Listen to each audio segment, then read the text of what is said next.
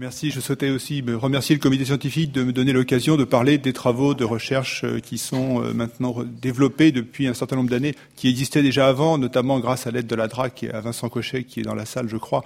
autour de ces questions de recherche et de documentation et d'archives autour d'un domaine plus que d'un château. Euh, l'objet, c'est bien le domaine national de Chambord et pas seulement le château, au point que ces programmes de recherche sont maintenant inscrits dans le projet d'établissement euh, projet stratégique à 5 ans qui a été validé et voté en 2014 et qui va jusqu'en 2019 pour le jusqu'au 500e anniversaire du début de la construction de ce château. Alors le titre que j'ai volontairement euh, mis, qui s'appelle Les archives à la loupe, euh, est en fait une facilité de langage qui ne correspond absolument pas à la pratique habituelle de la paléographie et ni à la méthode commune de recherche qui est conseillée et enseignée, parce qu'en fait, il vaut mieux toujours commencer par prendre du recul avec une large focale ajustable plutôt que euh, d'utiliser, de resserrer le plan puisque la loupe a une fâcheuse tendance à déformer le réel. Alors je vais évidemment il y avoir des redites avec ce qu'a dit euh, Nadine, on ne s'est pas concerté, mais enfin, je vais essayer de les, de lisser les gommer le plus possible. Mais je voudrais tout d'abord commencer par la question euh, générale des archives du, du, château pour la période du XVIe siècle. Euh, ensuite, il y aura, j'aurai quelques points généraux sur les archives, puis je vous présenterai trois éléments, si le temps euh, me le permet, sur des utilisations d'archives, pas uniquement sur les objets et les décors, mais plus généralement sur la question de documentation autour d'un monument et d'un domaine. Alors, le premier élément, c'est que euh, les sources, tous les ouvrages sont d'accord pour dire que les sources relatives à l'histoire du château et de sa construction sont extrêmement lacunaires. Euh, le dernier ouvrage, celui de Monique Châtenay de 2001, réédité en 2011, confirme les choses, mais j'ai essayé de voir comment on pouvait euh, quand même essayer de trouver ces sources et de, s'apercevoir que euh, il fallait évidemment aller vers des publications anciennes. Et je me suis, j'ai été surpris de voir qu'on s'intéressait plus aux publications anciennes qu'aux éditions anciennes qu'au retour à l'original, ce qui, pour un archiviste qui a été pendant très longtemps du côté des archives départementales au service de tous les châteaux, et notamment du château d'Azel-Rideau, euh, dans le cadre du Fonds Biancourt et des projets qui vont bientôt voir le jour, et qui maintenant est un usager, peut-être pas tout à fait comme les autres, mais un usager des archives, il me semble que cette question de l'original rejoint la question qui a été évoquée par Judith Cagan ce matin de l'authenticité et du retour aux sources, avec, alors je, ne mets pas en cause les publications ni la qualité de lecture de nos prédécesseurs, Simplement, il me semble que la bonne démarche pour des, documents qui sont extrêmement cruciaux est d'aller voir sur place euh, je ne veux pas faire injure à Joseph de Croix qui a publié un certain nombre euh, de, sources sur l'histoire des châteaux du Val-de-Loire, et notamment Chambord, et qui a aussi travaillé sur la Chambre des comptes de Blois, de même que Georges Tessier en 1929 dans la Bec. Bon, il y a des choses très intéressantes qui ont été publiées. Je crois qu'il faut toujours à la fois revenir à l'original et prendre le temps de lire des, documents qui n'ont peut-être pas un attrait esthétique extrême, que sont les introductions de ces ouvrages, ou bien les, comptes rendus ou les ouvrages, les, notes synthétiques, notamment de De Croix, qui ont été publiés en 64 à titre posthume. Si l'on veut, par exemple, euh, prendre l'exemple de cette, de, ce, de cette lettre de commission à François de Pontbriand du 6 septembre 1519, qui est l'acte fondateur du début des travaux, l'acte fondateur retrouvé, euh, il y en a peut-être un autre qui dort ailleurs, mais pour l'instant il n'a pas été identifié. En tout cas, celui-ci est assez clair, on nomme un surintendant des travaux pour faire un bel et somptueux édifice au lieu et place de Chambord, ce qui est quand même un élément important. Euh, j'ai cru pouvoir trouver en arrivant il y a quelques années à Chambord la photo,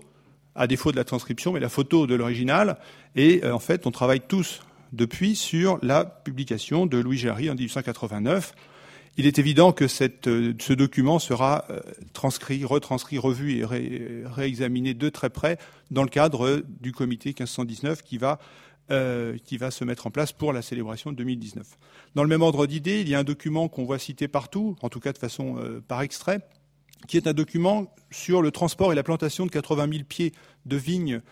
euh, sur ordre de François Ier, qui viennent de Bourgogne et qui vont euh, donner ce cépage particulier du Romorantin. Il est cité, il y a deux lignes de cité. Quand vous allez voir le document entier qui est dans la série, dans le registre double K 289 aux archives nationales. J'y suis allé l'année dernière. On a maintenant une transcription complète eh bien, on apprend énormément de choses, pas uniquement sur le fait que 80 000 plants de vignes des alentours de Beaune sont venus donner un cépage euh, autour de Romorantin euh, qui donne un vin que je vous conseille de tester, euh, mais on apprend aussi comment les choses se sont passées d'un point de vue de transport. Et donc toujours cette question de la partie pour le tout, ne pas se limiter à une exploration qui est passionnante. Hein, quand on tire un fil, comme ça a été dit plus précédemment, on tire un fil, on va tirer le fil jusqu'au bout. Il faut parfois prendre du recul pour essayer de voir comment faire en sorte d'avoir une vision assez large, assez méthodique des fonds. Il en va de même pour les fonds, notamment de cette Chambre des comptes de Blois, qu'on ne peut pas comprendre et dont on on dit toujours qu'elles ont été détruites. Je crois que la lecture des articles que j'ai cités précédemment complique un petit peu les choses. Euh, donc d'un point de vue purement archivistique, euh, on a retrouvé aussi le hasard. On a parlé du hasard tout à l'heure. Le hasard a fait bien les choses. J'étais encore directeur des archives départementales d'Indre-et-Loire quand on m'a signalé deux documents notariés de 1529 et de 1532 relatifs à Chambord. Bon, grande surprise et grand plaisir. Euh, ils ne sont pas encore publiés, j'en bats ma coulpe tous les jours, mais ils sont édités, enfin ils sont transcrits et diffusés aux historiens qui en ont besoin. Ça a permis notamment de retrouver un contrat de transport par voie d'eau, deux pièces de charpente pour 1532 du port de, Saint-Pierre-des-Corps au port de Saint-Dié. Une surprise qui était dans le cadre d'un dépouillement systématique de minutes notariales du XVIe siècle en préparation de l'exposition Tour 1500 au musée des Beaux-Arts à Tours. Donc quelques éléments sur les archives, euh, notamment la, question de la production des archives. Euh, je voudrais insister juste pour compléter ce qu'a dit Nadine, la production organique des archives elle est, elle est fondamentale à comprendre parce que euh, ces documents n'ont aucune raison de servir. Euh, quand on les crée, quand ils sont créés au XVIe, au XVIIe, au VIIIe siècle, euh, la personne qui les crée n'a aucune volonté de rester dans l'histoire. C'est juste une question, la plupart du temps, de règlement comptable. Ça peut être un problème opposable, un problème juridique, un problème de contentieux. Il y a des milliers de bureaux dans lesquels des milliers d'hommes ont écrit des millions de documents pour des éléments, et je vous renvoie aussi à Courteline pour le XIXe siècle, dans lesquels il n'y avait aucune volonté ou à Bouvard et Pécuchet, euh, d'aucune volonté de rester le document idéal qui va permettre à un chercheur de faire l'histoire d'un château, d'un monument ou de son décor. Donc ça, c'est vraiment fondamental. Et cette production organique m'amène à une deuxième analyse qui complète ce qui a déjà été dit, c'est l'existence des deux valeurs de ces archives. Une valeur immédiate, probatoire et primaire, qui est la valeur pour laquelle on crée le document, et la valeur secondaire, différée et historique pour une part d'entre eux, lorsque le premier usage est n'est plus n'a plus cours. Et je vous renvoie pour ça à euh, la citation euh, de Charles Bréban, directeur des Archives de France en 59, qui parlait des tout les archives sont l'arsenal de l'administration avant d'être le grenier de l'histoire. Tout document d'archives appartient au premier de ces deux domaines avant de passer dans le second. Voilà, je crois que c'est tout à fait important que ce glissement euh, d'importance et que cette conservation aléatoire en fonction de critères qui ont déjà été évoqués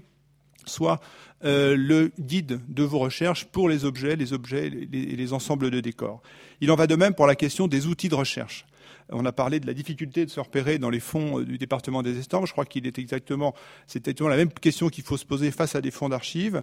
Quelle est l'institution qui, quand on a un sujet de recherche, quelle est l'institution qui, de près ou de loin, ou de même très loin, ou par voie incidente, a pu traiter de tout ou partie du sujet qu'on a à traiter. Et quand on a déjà analysé les fonds d'archives avec cette question-là, je crois qu'on a fait une bonne partie du travail. On n'a pas trouvé les fonds, on n'est pas encore sûr de tout trouver, mais on aborde le dialogue avec les archivistes et avec les instruments de recherche des archives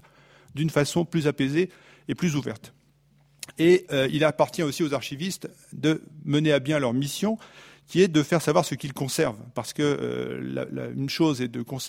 de, sauver parfois euh, de façon très urgente des fonds d'archives, une autre chose est d'en donner un outil raisonné à la lecture. Et euh, je rejoins le propos que j'ai donné tout à l'heure sur la question de l'opposition ou de la complémentarité entre la recherche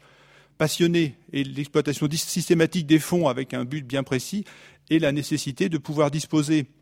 pour tous les chercheurs d'une référence unique dans un répertoire, dans un inventaire pour un terme générique qu'on peut employer, mais aussi d'un cadre de référence ou d'une cote qui soit la même cote et qu'on puisse travailler sur ces cotes en 1920, en, 1980 et en 2080. Et ça, c'est extrêmement important, cette notion de référentiel unique pour que les, on parle tous de la même chose.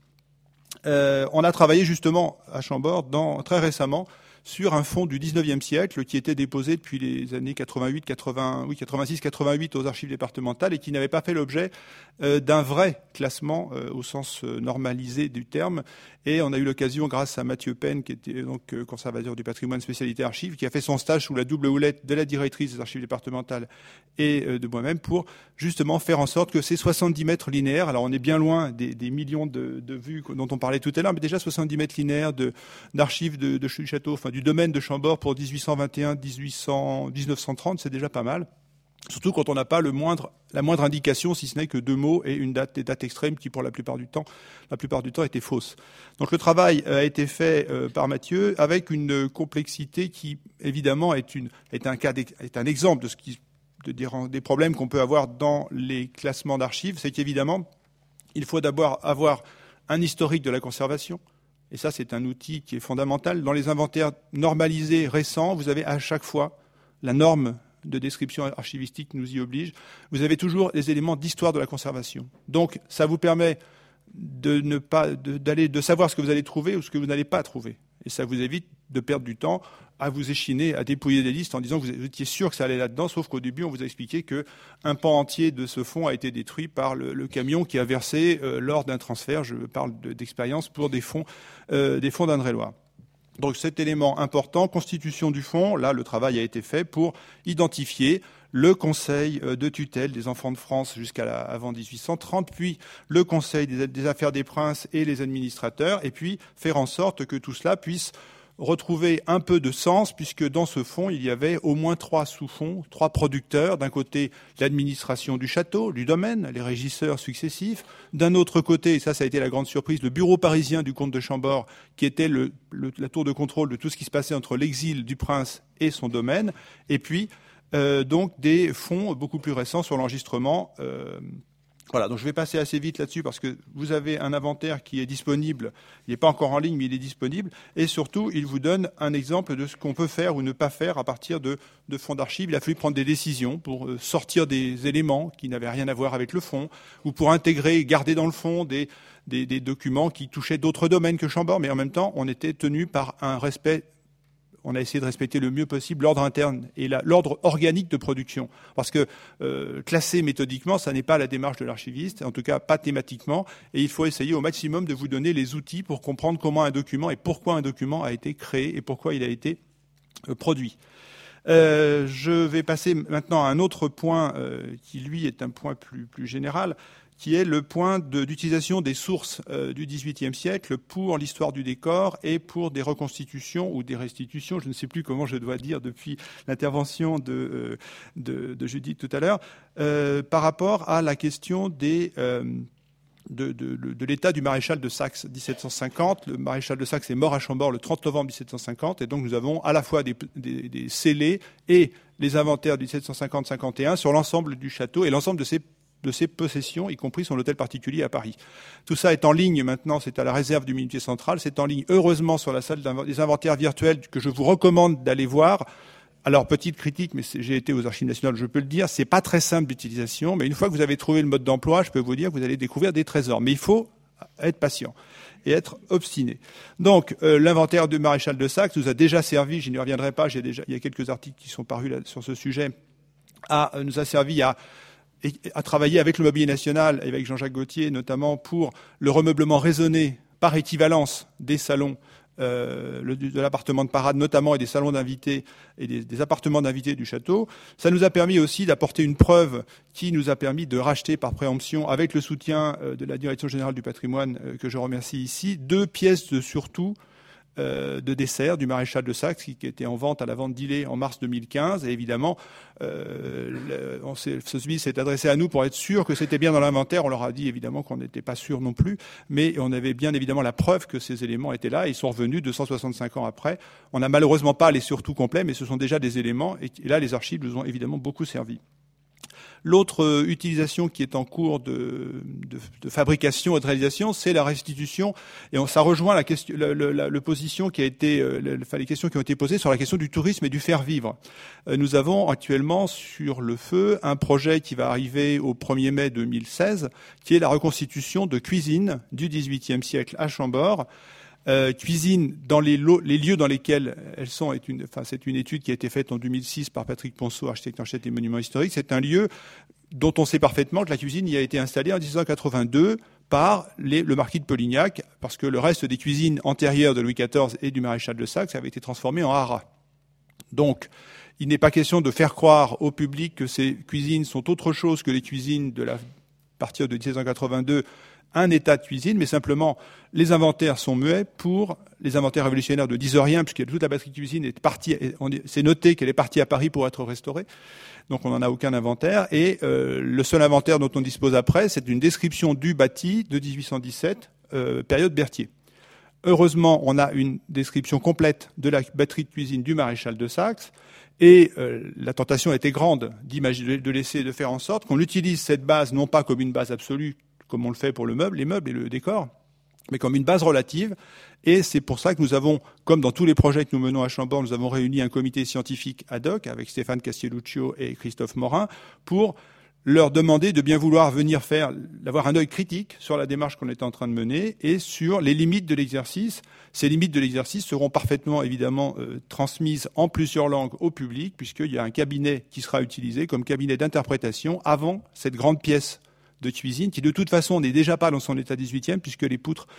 euh, les poutres qui, en qui l'entresolaient ont été arrachées au 19e pour réparer une autre partie du château. Donc dans tous les cas, on a déjà un discours assez complexe avec une mise en perspective à faire, mais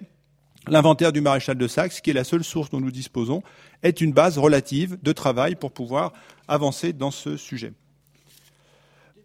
Deux minutes. Euh, on a utilisé aussi euh, des, sources plus étonnantes et un travail aussi avec un comité scientifique, euh, Musée national de la Renaissance, Thierry Grépin-Leblond, Muriel Barbier et Monique Châtenay, pour restituer virtuellement à travers un outil, une tablette numérique de visite immersive qu'on a mise en place en juin dernier qui s'appelle Histopad. On a, utilisé euh, l'inventaire du tapissier de, de 1951 publié par euh, Schneebach-Perelman en 1971 dans la Gazette des Beaux-Arts pour restituer en système métrique et avec un travail assez complexe, le décor possible textile de la chambre de Charles Quint lors de son voyage en France en 1539 puisqu'on a la chance d'avoir une description intégrale du décor textile.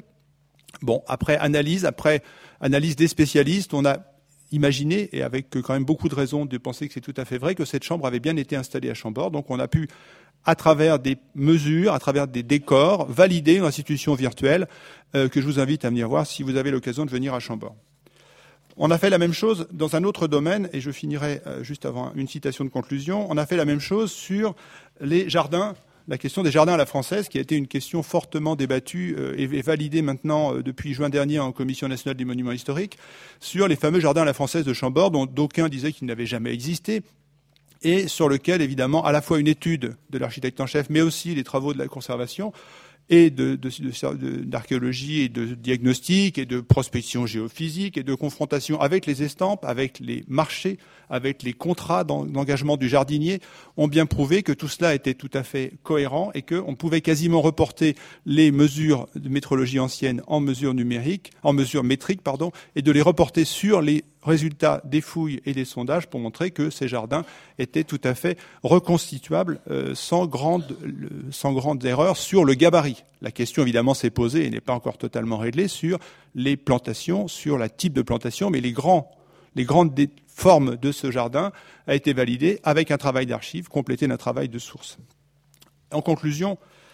de ce catalogue, euh, je, dont je, m'excuse pour le côté un peu hétéroclite, je voudrais juste vous rappeler, vous ramener à un ouvrage qui, moi,